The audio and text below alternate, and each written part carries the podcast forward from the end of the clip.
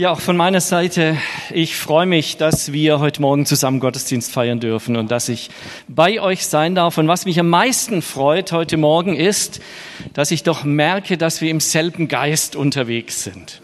Dass es um Jesus geht, dass es um den Geist Gottes geht, dass er heilsam, kraftvoll in unser Leben und durch unser Leben hindurch wirkt. Das ist mein Wunsch, ist mein Gebet auch für diesen Gottesdienst heute Morgen. Es geht ja heute Morgen um ein spannendes Thema, wie ich finde, nämlich wahre Freiheit entdecken. Ist gar nicht so einfach, dieses Thema. Wir sehen auch gleich eine Folie vielleicht noch dazu. Ist gar nicht so einfach, denn ihr wisst ja selbst, dass es viele Reisewarnungen gibt in viele Länder. Man darf gar nicht, soll gar nicht in verschiedene Länder reisen im Augenblick aufgrund der weltweiten Pandemie. Und trotzdem geht es heute Morgen um Freiheit. Und ich wünsche mir, dass wir ein Stück Freiheit schnuppern heute Morgen bei all dem, was wir gemeinsam bedenken werden. Der Urlaub ist ja nun leider vorbei, die Urlaubszeit, die Ferien gehen zu Ende. Und auch wir waren unterwegs so ein paar Tage in Österreich auf den Bergen oben und haben die herrliche Landschaft genossen. Und ich habe euch ein Bild mitgebracht, das möchte ich euch mal zeigen. Wir waren auf dem Weg ins Tal und haben irgendwo diesen fantastischen Bergsee gefunden, ziemlich weit oben noch. Und wir waren total beeindruckt von diesem kristallklaren Wasser. Und man sieht sogar rechts unten, da schwimmen ein paar Fische rum. Und es war ein 60 Zentimeter Hecht in diesem Teich, der zog da immer so seine Kreise von links nach rechts, ganz majestätisch und ganz erhaben. Und als ich den so beobachtet habe, da dachte ich, Mann, was für ein armseliges Leben dieser Hecht doch eigentlich hat. Man müsste ihn eigentlich aus diesem fantastischen klaren Wasser, man müsste ihn herausholen und man müsste ihm diese herrliche Landschaft mal zeigen, diesen fantastischen Blick ins Tal, den er total verpasst, weil er ständig in diesem Teich umherschwimmt. Und ich glaube, ihr versteht schon, worauf ich hinaus will.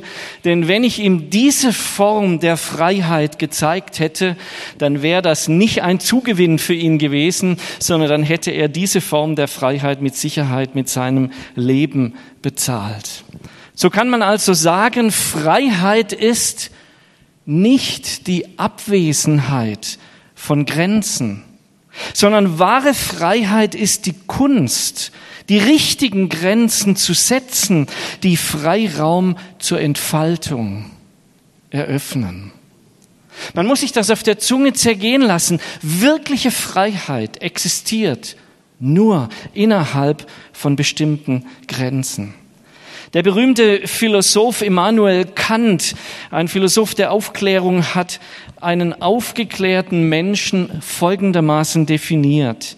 Er sagt, ein aufgeklärter Mensch ist jemand, der auf sein eigenes Denken vertraut und nicht auf andere Traditionen oder Autoritäten vertraut.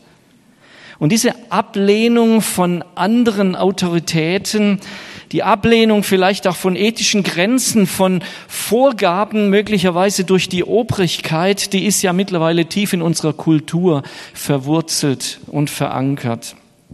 Die Freiheit, eigene Maßstäbe zu setzen und für sich selbst zu definieren, sie gilt ja immer mehr als Bedingungen geradezu von vollwertigem Menschsein.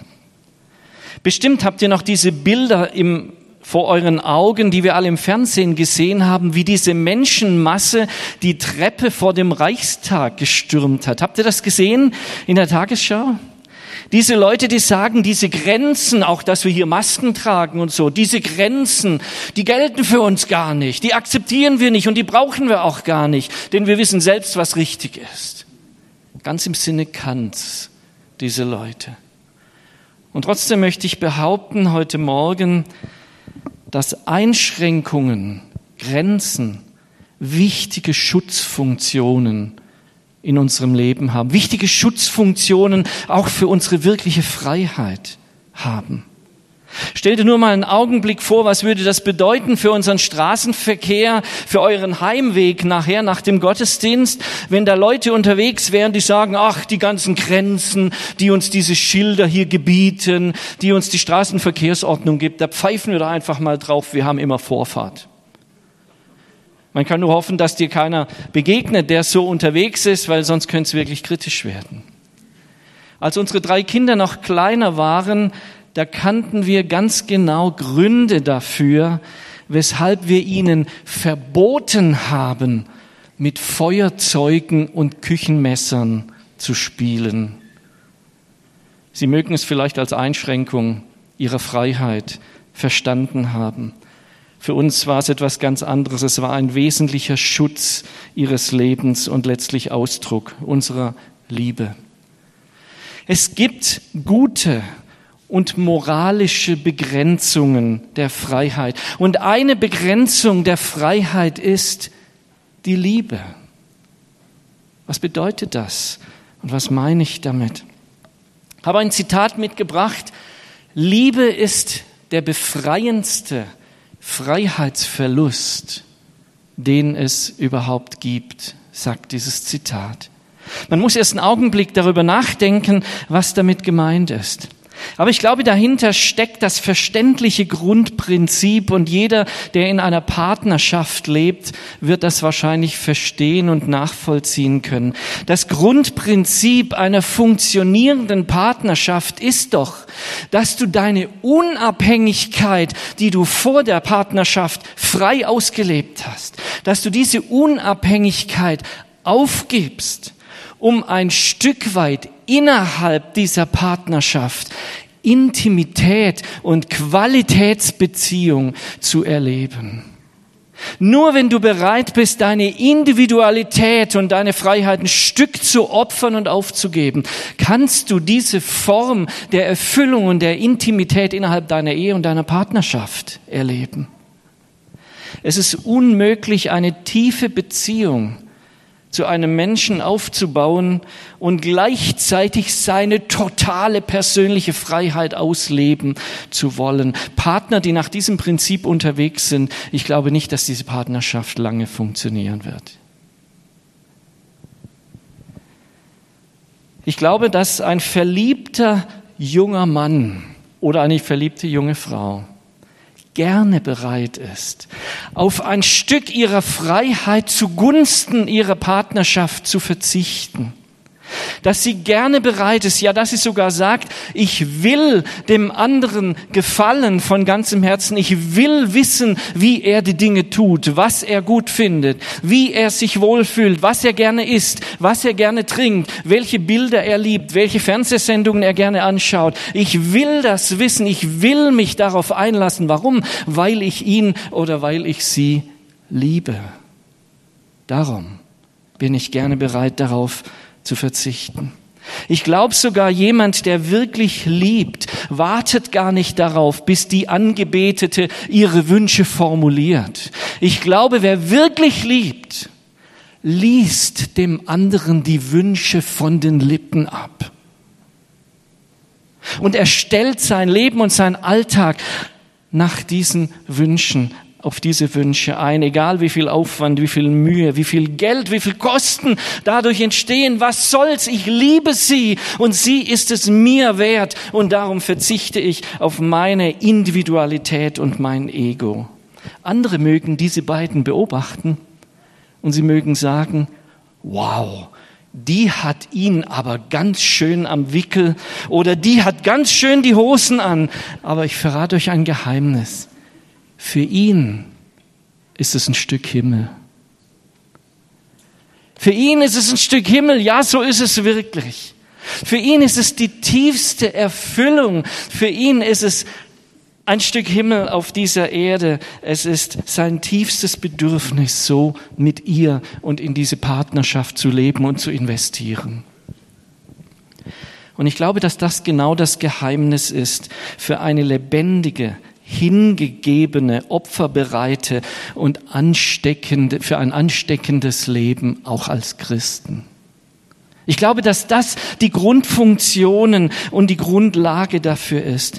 Seit der Urgemeinde bis zum heutigen Tag bin ich überzeugt, dass es genau so ist. Denn überall, wo du in der Welt hinschaust, wo neue Gemeinden gegründet werden, wo sozialdiakonische Initiativen auf den Weg gebracht werden, überall, wo Menschen kreative Wege suchen und finden zu Menschen, die noch nichts mit Glauben und mit Jesus zu tun haben, wirst du auf Menschen stoßen, die eine Menge von ihrer Zeit und von ihrer Kraft, von ihren Ideen, von ihrer Kreativität und auch von ihrem Geld und von allem, was sie haben, bereit sind, in dieses Projekt und in diese Aufgabe zu investieren.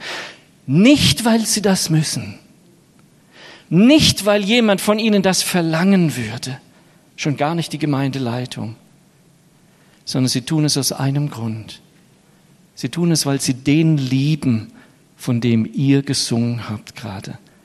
Weil sie den kennen und weil sie mit dem verbunden sind und weil das das Größte ihres Lebens ist, für ihn Zeit und Kraft und Hingabe und Kreativität zu investieren. Weil sie von der Wahrheit in ihrem Herzen ergriffen und gepackt sind, dass es da einen Gott gibt, der lieber seinen Sohn am Kreuz sterben lässt, als eine Ewigkeit ohne dich und dich und dich und dich da oben zu verbringen. Wenn du diesen Gott persönlich kennst, ich glaube, dann bist du bereit, genau diesen und einen ähnlichen Preis zu bezahlen. Dann, dann verlierst du die Angst, diesem Jesus nachzufolgen. Dann hast du nicht mehr die Angst, du verpasst was im Leben, weil du das Größte, was man gewinnen kann, schon gewonnen hast durch ihn, durch Jesus. Und wenn wir diese Freiheit, von der ich rede, wenn du die gewinnen willst, wenn du die erleben möchtest in deinem Leben, dann müssen wir Jesus anschauen, weil er der Vermittler dieser Freiheit ist. C.S. Lewis, den ihr alle kennt, hat uns einmal Folgendes gesagt. C.S. Lewis sagte, Kirche oder Gemeinde besteht zu dem Zweck, die Menschen in Christus hinein zu ziehen, sie zu kleinen Christusen werden zu lassen. Wenn sie das nicht tut, sind die Kathedralen, alle Geistlichen, alle Missionen und Predigten, dann ist sogar die Bibel nichts als Zeitverschwendung, sagt C.S. Lewis. Ein Stück Berufung für uns alle, für uns als Gemeinde steckt in diesem Zitat. Aber nun lasst uns Jesus anschauen, konkret und praktisch. Ich möchte das tun, indem ich ein paar Verse lese, die ihr alle kennt. Lukas Kapitel 10, Vers 25. Das bekannte, die bekannte Geschichte. Und sie geht folgendermaßen. Ein Gesetzeslehrer wollte Jesus auf die Probe stellen. Meister, fragte er, was muss ich tun, um das ewige Leben zu bekommen? Und Jesus entgegnete, was liest du im Gesetz? Was liest du dort? Er antwortete, du sollst den Herrn, deinen Gott, lieben, von ganzem Herzen und von ganzer Hingabe, mit aller deiner Kraft und mit deinem ganzen Verstand. Und du sollst deine Mitmenschen lieben wie dich selbst. Du hast richtig geantwortet, sagte Jesus. So tu das und du wirst leben. Der Gesetzeslehrer wollte sich verteidigen. Weshalb fragte er, und wer ist mein Mitmensch? Daraufhin erzählte Jesus folgende Geschichte.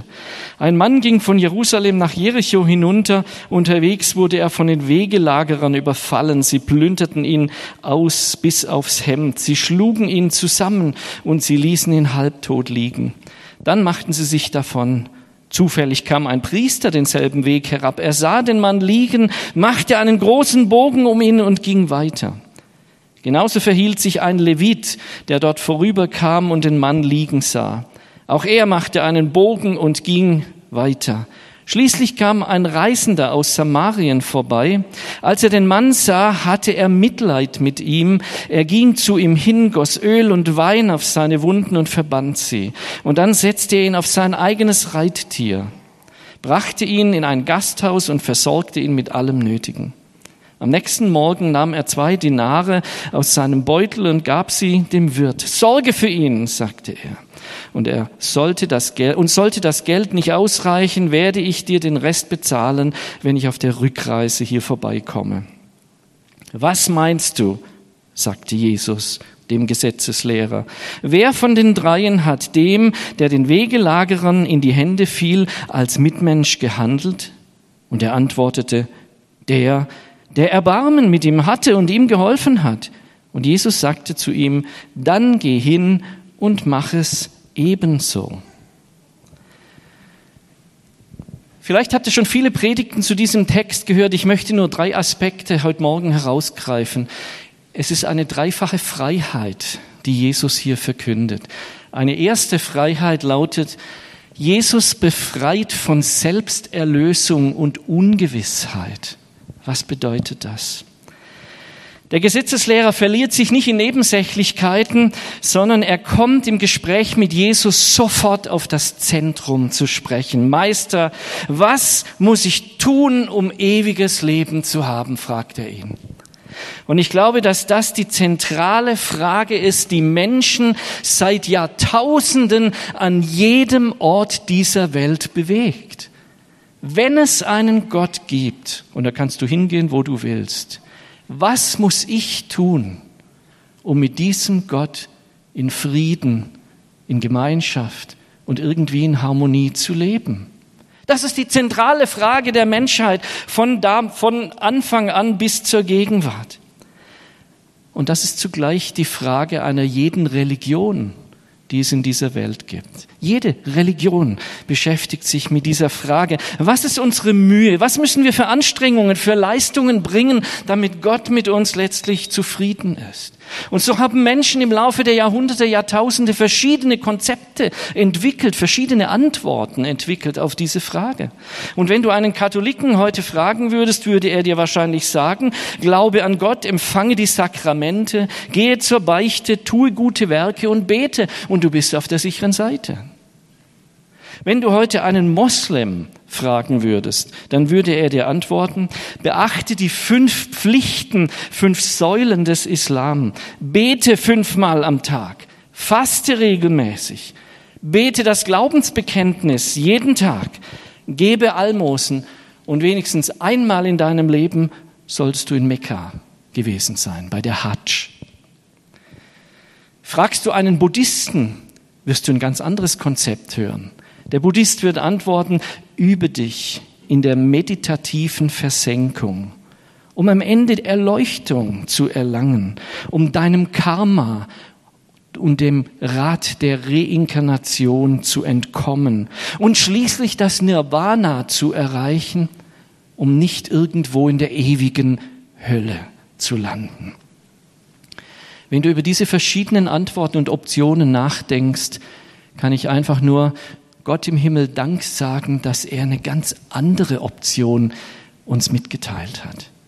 Dass er nämlich uns gesagt hat, Römer 3, 23 heißt es, alle, alle Menschen sind schuldig geworden und spiegeln nicht mehr die Herrlichkeit wider, die Gott dem Menschen ursprünglich verliehen hatte. Aber was sich keiner verdienen kann, schenkt Gott in seiner Güte. Er nimmt uns an, weil Jesus Christus uns erlöst hat. Das ist das Konzept des Evangeliums. Und wisst ihr, was das Problem bei allen verschiedenen Religionen ist, die es in dieser Welt gibt? Wenn du nur mit fünf Prozent daran beteiligt bist, dass dein Heil und dein Friede mit Gott zustande kommt, dann kann es keine Gewissheit der Erlösung geben. Denn wer gibt dir denn die Gewissheit und die Sicherheit, dass du jetzt deine fünf Prozent erfüllt hast und dass du jetzt auf der sicheren Seite bist? Es gibt niemand, der dir diese Gewissheit geben kann. Und wisst ihr, was der große Gewinn und der Segen des Evangeliums ist? Der Segen des Evangeliums besteht darin, dass Gott uns ohne eigene Beteiligung zu 100 Prozent mit seinem Erbarmen und mit seiner Güte beschenkt. Das bedeutet nämlich, du musst nichts mitbringen, du musst nichts beitragen, musst einfach nur die Hände aufhalten. Das heißt, die persönliche Gewissheit, ob es nun ausreicht, um Frieden mit Gott zu erreichen, die hängt zu null Prozent an dir und zu hundert Prozent an Gott. Das Einzige, was du musst, ist sagen, danke Jesus, dass du mich gerettet hast. Danke, dass dein Blut für mich geflossen ist und dass du mich ohne Verdienst gerecht gemacht hast. Das ist der Segen des Evangeliums. Und meine Frage heute Morgen ist, es geht um Freiheit. Hast du diese Freiheit von Selbsterlösung und von Ungewissheit? Reicht es oder reicht es nicht bei mir? Hast du diese Freiheit in Jesus? Kennst du die? Oder bist du noch unsicher, wie das bei dir ist mit diesen Prozenten, mit deinem eigenen Beitrag? Ich kann dir zusprechen heute Morgen, Jesus möchte dir hundertprozentige Sicherheit geben. Denn diese hundert Prozent hängen an ihm und nicht an dir. Du musst die Hände aufhalten, damit sein Erbarmen reinfällt. Eine unglaubliche Freiheit. Eine zweite Freiheit, die Jesus uns schenken möchte, ist, wir sind befreit zu lieben. Entgegen allen Gottesbildern, die manche Menschen aus dem Alten Testament herauslesen, verweist Jesus im Gespräch mit diesem Gesetzeslehrer auf zwei zentrale Stellen. Er vergleicht, er beruft sich auf 5. Mose 6, Vers 5. Das ist das Shema Israel. Das ist das älteste jüdische Glaubensbekenntnis, das uns überliefert ist. Und er verweist auf 3. Mose 19. Das ist das Gebot der nächsten Liebe. Wenn du diese beiden Stellen, wo es um Liebe Gottes von ganzem Herzen, von ganzer Hingabe, mit ganzer Kraft und mit all deinem Verstand, wenn es um diese Dinge geht, ich glaube, dann merkst du, dass der Gott der Bibel schon im Alten Testament sehr daran interessiert war, eine Beziehung zu uns Menschen zu knüpfen, die nichts mit Leibeigenschaft zu tun hat, die nichts mit Knechtschaft zu tun hat, die nichts mit Sklaventum zu tun hat, sondern es soll eine Liebesbeziehung sein, und zwar eine auf Augenhöhe. Eine Beziehung zu ihm, die ihm von Herzen zugewandt ist. Und wenn es heißt von ganzer Kraft, von ganzem Verstand, da ist dein Wille, dein Denken, dein Verstand, alles ist mit einbezogen. Und mit all diesen Dingen sollst du mit deinem Schöpfer verbunden sein. Das ist umfassend und ganzheitlich. Und wenn du als Mensch ganzheitlich in diese Beziehung mit einbezogen ist, dann bedeutet das doch auch, dass all deine Unsicherheiten bei ihm willkommen und auf, gut aufgehoben sind. Dann bedeutet das, dass Gott dich liebt, egal was in deinem Leben bisher schiefgelaufen ist. Dass du zu ihm kommen darfst mit all dem Beziehungsmüll, der sich vielleicht in ein paar Jahrzehnten angesammelt hat, mit all den Dingen, die bisher unklar sind, mit all den Unsicherheiten, mit deinen Zweifeln, Fragen, mit deinem ganzen Versagen. Was für eine unfassbare Freiheit atmet Hebräer 4, Vers 15, wo es heißt, denn wir haben nicht einen Hohepriester, der nicht könnte mitleiden mit unserer Schwachheit sondern der versucht worden ist in allem wie wir, aber ohne Sünde. Darum lasst uns freimütig hinzutreten zum Thron der Gnade, dass wir Barmherzigkeit empfangen und Gnade finden zu der Zeit, wo wir Hilfe nötig haben. So geht Gott mit uns um. Der Thron der Gnade steht dir frei. Der Weg ist geebnet. Die Frage ist, ob du dorthin gehst ob du dich mit dieser Gnade beschenken lässt. Ich sage dir, Freiheit kommt dann in dein Leben, wenn du die Dinge, wo du merkst, hey, das ist Ballast in meinem Leben, das ist Beziehungsmüll zwischen mir und Gott oder zwischen mir und einem Menschen, wo du diese Dinge nicht mehr mit nach Hause nimmst heute Morgen, sondern mit diesen Dingen zu Jesus und zum Thron der Gnade kommst, nachher, bevor wir das Abendmahl zusammen feiern. Und dann wirst du diesen Raum verlassen und kannst sagen, das, was ich heute Morgen hierher mitgebracht habe, den Stress mit meinem Nachbar, den Zoff mit meinem Chef, den ich morgen früh um sieben wieder treffe. Mit all dem will ich nicht in die neue Woche gehen. Jesus, befrei du mich davon. Ich will es dir unters Kreuz legen. Und du wirst die Erfahrung machen, dass Jesus nicht nur Verständnis dafür hat, sondern dass er dich reinmacht von diesen Dingen und dass er eine neue Kraft durch seinen Heiligen Geist in dein Leben schenkt, die dich befähigt, deinem Chef anders zu begegnen als letzte Woche. Das wünsche ich dir, dass du genau diese Erfahrung machst, denn das ist wirkliche Freiheit, die Jesus schenkt, die letzte Freiheit. Befreit zum Dienst. Dann beschreibt Jesus nämlich in dieser Begegnung mit diesem Samariter, wie liebevoller Dienst in der Praxis tatsächlich aussieht. Und die aus dieser Befreiung heraus letzten Endes sich speist. Und ich finde es besonders spannend, ganz ehrlich, dass nicht die kirchlichen Amtsträger oder die traditionellen Christen, die da ja, so übersetze ich das mal, die ja da zuerst an diesem unter die Räuber gefallenen vorbeigekommen sind, nicht sie sind das Beispiel, das positive Vorbild, das Jesus hervorhebt, sondern ausgerechnet ein Ausländer ist das positive Beispiel. Ein Migrant ist das positive Beispiel, würden wir heute vielleicht sagen, dem wir nach ahmen sollen. Und die Frage ist, warum eigentlich? Ich glaube, es hängt damit zusammen, Gott ist nicht beeindruckt von deinen kirchlichen Ämtern.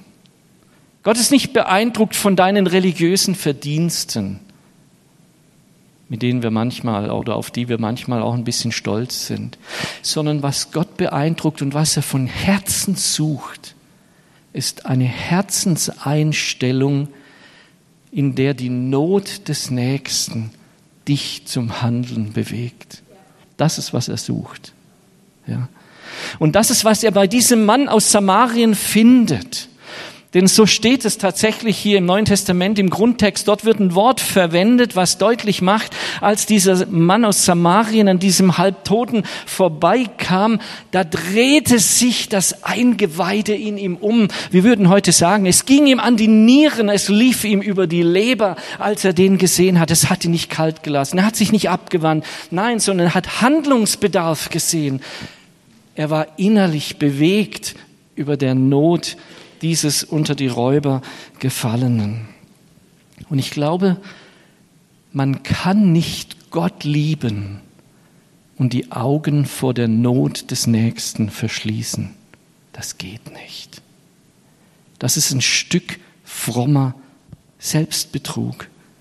Wer seinen Bruder oder seinen Nächsten nicht liebt, den er sieht, wie kann er Gott lieben, den er nicht sieht, sagt 1. Johannes 4, Vers 20.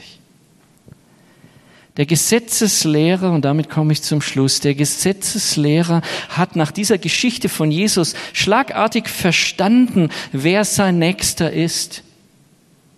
Wir auch.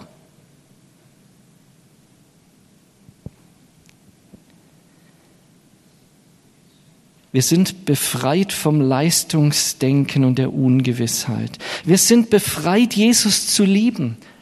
Und wir sind befreit zu einem Dienst, der aus dieser Kraft und aus dieser Erfahrung der Freiheit kommt. Meine Abschlussfrage, lebst du schon genau in dieser Freiheit? Ich sage dir, Jesus will dir, will uns allen genau diese Freiheit schenken. Gib dich nicht damit zufrieden, bevor du diese Freiheit atmest und erlebst. Vielleicht sitzt du hier und sagst, ja, ich habe diese Freiheit schon, ich juble über diese Freiheit. Dann lass uns doch gemeinsam vielleicht auch darüber nachdenken, auch als Gemeinden hier in Schorndorf, wie unser Dienst aussehen kann und wer unsere unter die Räuber gefallenen sind, denen wir dienen können aus dieser Freiheit heraus. Ich wünsche uns, diese Frage, dass sie uns bewegt und dass vielleicht aus dieser Frage eine ganz neue Beziehung wächst, eine ganz neue Einheit entsteht. Ich möchte noch beten mit uns. Lieber Vater im Himmel, ich will dir so Dank sagen, dass du uns frei machen möchtest. Frei durch dein Wort. Aber zuallererst frei machen möchtest durch die Beziehung zu Jesus, der uns liebt durch und durch. Der sein Leben gegeben hat zu einem Lösegeld für viele. Und Jesus, niemand kann dich kennen und dich lieben und die Augen verschließen vor der Not dieser Welt. Lehre du uns, was das bedeutet, wie das geht. Mache du unser Herz weich und empfänglich, Jesus, für dein Anklopfen, für deinen Einladen, für deine Freiheit, aber auch für deinen Dienst, in den du uns rufst. Ich danke dir für diesen Gottesdienst, für deine Gegenwart und deinen Segen. Amen.